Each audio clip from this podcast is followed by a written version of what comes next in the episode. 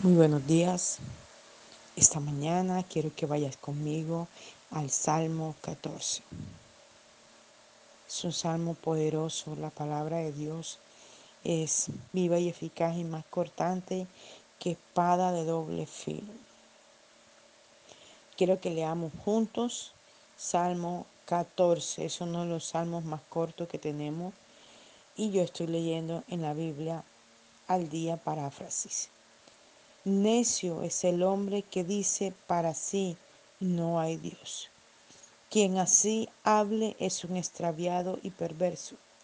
Es imposible que sea una buena persona. Desde el alto cielo mira el Señor para ver si entre la humanidad hay quien sea tan prudente que deseen agradarle. Pero no, todos se han descarriado, todos están corrompidos por el pecado. No hay ninguno ni siquiera uno. Devora mi pueblo como pan y en cuanto a la oración ni pensarlo. ¿Será que no entienden bien? El terror los acosará, pues Dios está con los que lo aman. Él es el refugio de los pobres y humildes.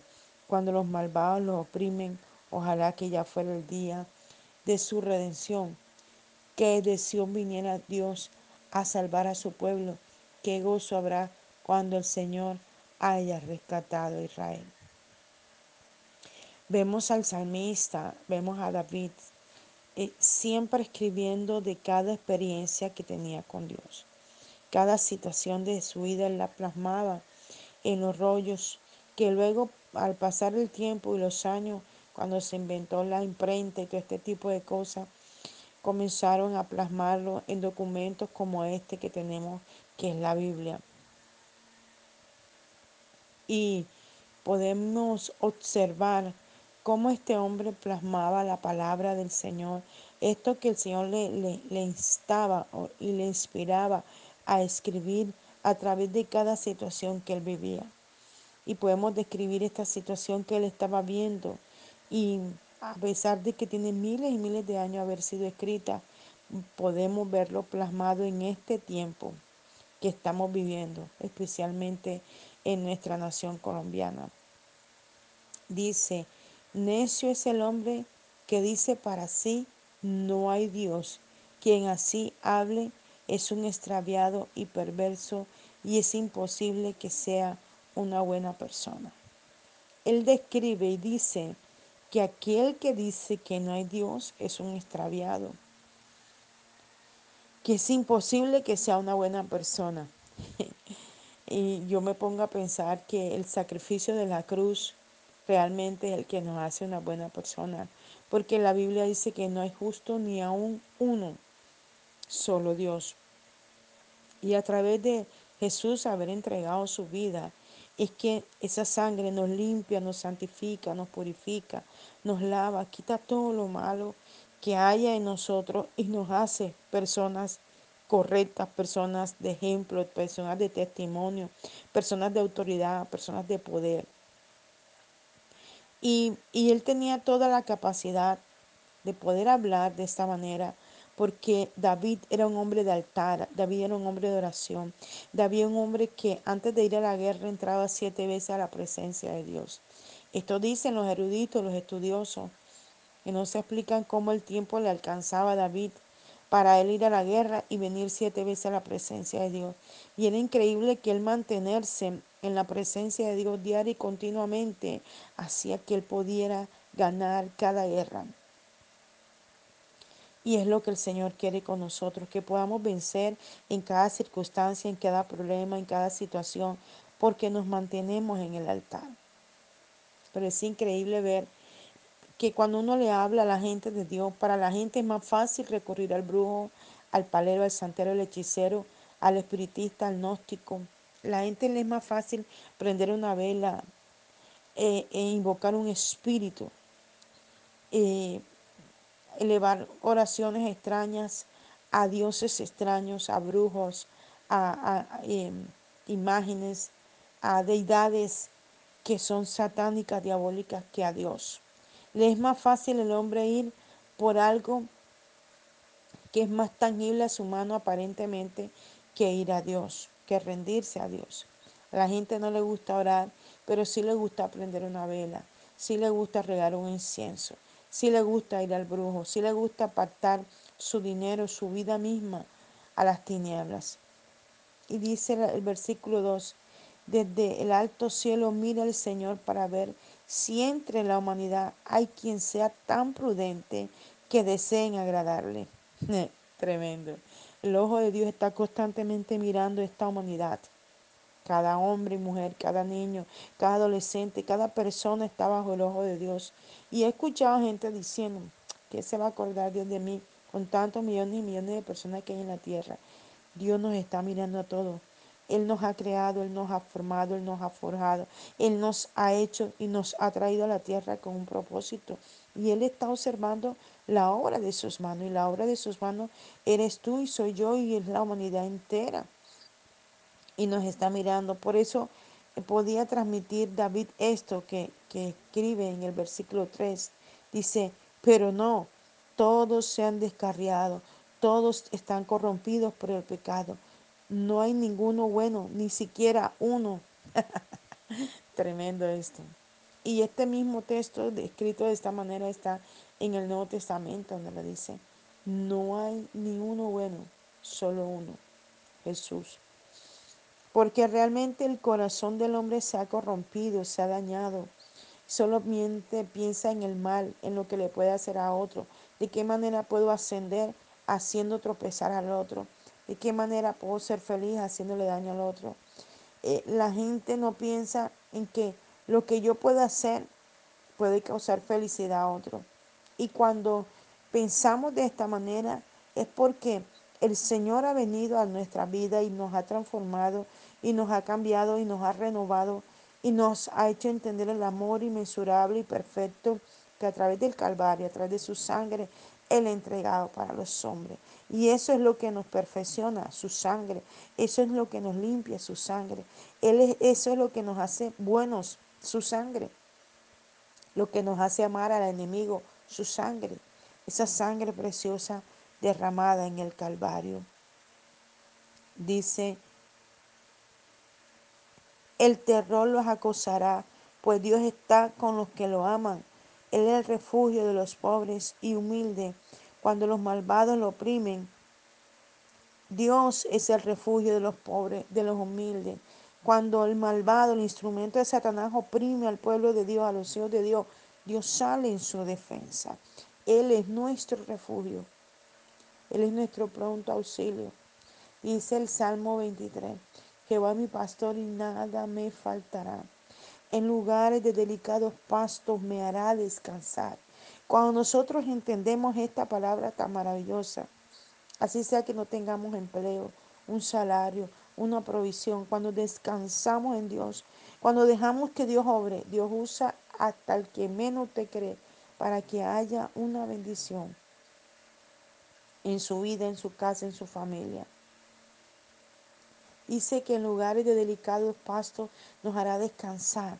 Él quiere que descansemos. Quizás estamos atribulados, quizás estamos angustiados, quizás no vemos la salida, pero cuando descansamos, cuando nos refugiamos en sus brazos, en su amor, cuando nos refugiamos en Él y no en lo que el mundo nos ofrece, entonces podemos experimentar la paz, el gozo, la tranquilidad. Decía una mujer hace unos días que vi pasar por la puerta de la casa vendía algún producto y me decía, no me había dado cuenta que aquí había una iglesia. Yo le decía, claro, tenemos año y medio, en plena pandemia estuvimos haciendo servicio. Me decía, qué bueno, lo felicito.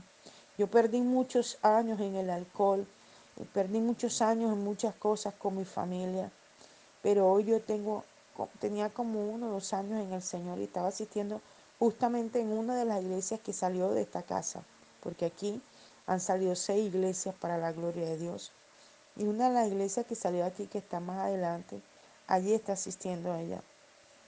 Y ella podía decir cuánto tiempo perdí en la droga, en el alcohol, en gastar el dinero en cosas que no tienen ningún sentido, involucrando a mi familia en todo esto, pero luego la luz de Cristo me vino a iluminar y hoy me arrepiento de haber perdido tanto tiempo en las cosas del mundo y decía, wow, qué tremendo, ¿verdad? Entonces cuando nos refugiamos en el Señor, cuando nuestro auxilio es el Señor, cuando nosotros em, descansamos en Él, vemos su respuesta. Y es la promesa que este texto bíblico nos trae a nosotros. Este capítulo 14, que es bastante corto, dice que de Sión vienen, viniera Dios a salvar a su pueblo, que gozo habrá cuando el Señor haya rescatado a Israel. Y Dios, tú eres ese Israel que Dios ha querido rescatar y que seguirá rescatando en el nombre de Jesús para liberarnos de tantas situaciones difíciles, de tantos problemas, de tantas circunstancias, para liberar no solo tu vida, tu casa, tu familia, tu hogar, tu empresa, tu negocio, no sé qué realizas. Él ha venido a liberarnos de todas las obras de las tinieblas. Él ha venido a liberarnos de, la persecución de Satanás a través de tantos medios y formas, la enfermedad, un problema con un familiar, las situaciones de nuestra nación, tantas cosas, ¿verdad? Pero Él ha venido a ser nuestro refugio, nuestra respuesta, nuestra salida. Él ha venido a fortalecer nuestra alma, nuestro espíritu. Él ha venido a decirnos que no estamos solos. Él está con nosotros. Como poderoso gigante, dice la palabra de Dios. Quizás eh, como alguien decía ayer o veía en el Facebook que decía que aunque tenía su familia y todo, se sentía sola, sentía un vacío en su vida. Yo le decía que el Señor es el que llenaba esos vacíos, el Señor es el que se llevaba las tristezas. Muchas veces podemos tener amigos, podemos tener muchas cosas, pero seguimos vacíos, porque es que ese vacío lo llena solo Dios. Y yo quiero invitar a toda la gente de la que escucha este devocional. Quizás haya alguien que no ha hecho la oración de fe y no ha aceptado a Cristo en su corazón. Y esta mañana quiero decirte que dejes que Jesús entre a tu vida. Y repite esta oración conmigo. Señor Jesús, yo te acepto en mi corazón como mi único y suficiente Salvador. Escribe mi nombre en el libro de la vida y bórrala del libro de la muerte. Quizás eres cristiano ya, sirves al Señor, es un ministro, un pastor. El Señor te da la fortaleza. Veía ayer también en el Facebook otro mensaje de otra pastora que decía que al despertar vio el escrito de alguien que le decía, gracias por haberme levantado, gracias por darme la palabra, el consejo, porque lo he necesitado y hoy puedo sentir fuerzas nuevas en mi vida. Y quizás te has sentido así, has, servido a Dios por muchos años, por mucho tiempo, pero has sentido de fallecer, has sentido que las fuerzas se te han ido, has sentido que quizás ya es el tiempo de no seguir, pero quiero decirte, todo lo puedes en Cristo que te fortalece. Dios nos ha fortalecido para continuar, para avanzar, para hacer la obra de Dios, porque hay multitudes que esperan por un consejo, por una palabra, y necesita Dios que tú y yo seamos ese instrumento para alcanzar las multitudes. Veía ayer otra noticia de alguien que me escribía y me decía que su iglesia se había acabado porque no había cómo sostenerla. Y yo le animaba a que usaran otros medios y otras formas para que continuaran en esto. ¿Por qué? Porque el enemigo siempre intentará dañar la obra del Señor. Pero si nosotros buscamos los recursos, yo observaba que dos personas muy cerca a mí, una eh, había que hacer algo y me preguntaba cómo hacerlo, pero ella sabe cómo hacerlo, pero estaba preguntando la instrucción y otro que estaba haciendo algo al frente mío, él buscó, no había un recurso que había que utilizar en ese momento y él miró, miró alrededor suyo hasta que encontró lo que necesitaba para poder hacer esa labor y me quedé, wow, sorprendida porque debemos ser proactivos en toda situación, en casa, en el hogar, en la familia, en el trabajo, en el lugar donde estemos, buscar la solución. Y la solución mayor de todas nuestras cosas es el Señor. Él traerá la respuesta, Él traerá la salida, Él nos dará la inteligencia, Él nos dará la sabiduría para realizar cada labor. Que podamos ver que Él es la salida de todas las cosas y no tener que recurrir a otras cosas para que no tengamos que ser extraviados o perversos como inicia este capítulo 14.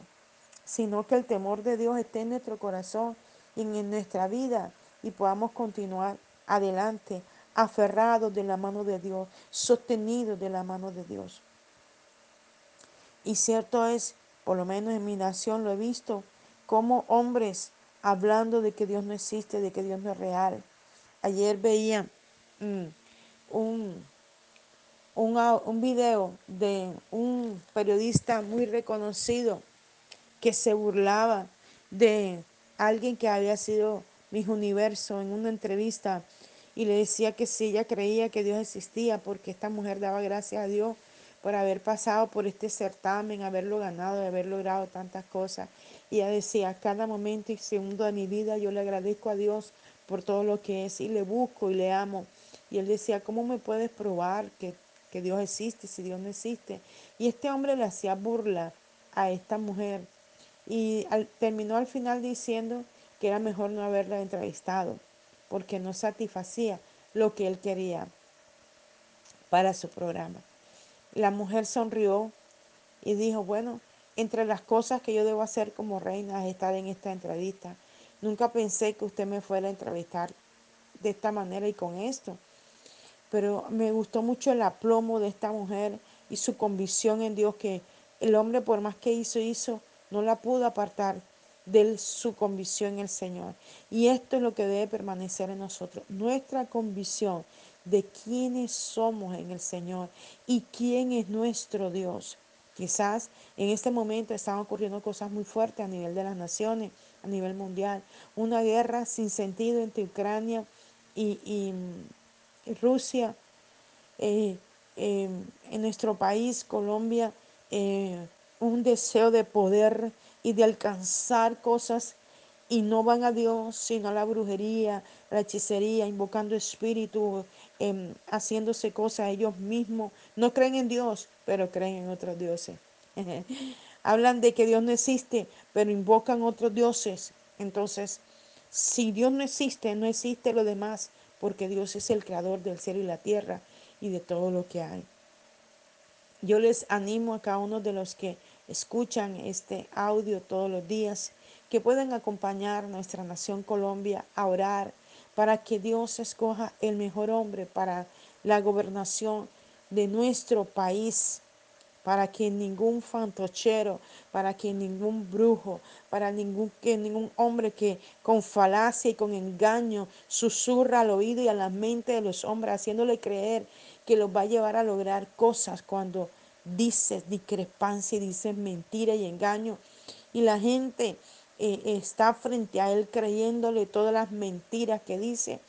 O ayúdenme a orar para que Dios abra el entendimiento, para que quite las vendas mágicas de los ojos, para que destape los oídos, para que se quite la oscuridad de la mente y cada hombre y mujer de esta nación pueda entender y comprender el error tan grave que van a cometer dando su voto a una persona que es un engañador, que es un mentiroso y que durante tanto tiempo ha hecho tantas cosas en nuestra nación tan negativas y no ha logrado cosas buenas. Agradezco su apoyo en oración. Padre, te damos gracias esta mañana por tu hermosa palabra, Señor. Ayúdanos a ser gente de fe, gente transparente, gente leal, gente seria, gente de altar, gente de búsqueda, gente que escudriña tu palabra, Señor, porque tu palabra dice que la fe viene por el oír y el oír la palabra de Dios. Que cada día podamos leer tu palabra, escudriñar tu palabra, entronizarnos en ella, creer, Señor, en lo que tú has hecho y seguirás haciendo en nuestra vida, en nuestra familia y en nuestro entorno. Nos declaramos sanos de la cabeza a los pies. Toda enfermedad se va de los cuerpos en el nombre de Jesús por el poder de la palabra. Tú dijiste que cosas mayores que las que tú hiciste nosotros haríamos. Entonces creemos, Señor, que al orar por los enfermos, los enfermos reciben sanidad y que toda situación en cualquier área es sana en esta hora, en el nombre de Jesús y que hay respuesta para la vida en tu nombre, Señor. Gracias te damos, oramos creyendo por tu palabra, Dios. Amén, amén y amén. Les habla el apóstol Daniel Rentería desde el altar de Mensajeros de la Cruz de Cristo, Barranquilla, Colombia. Un abrazo fuerte en la distancia.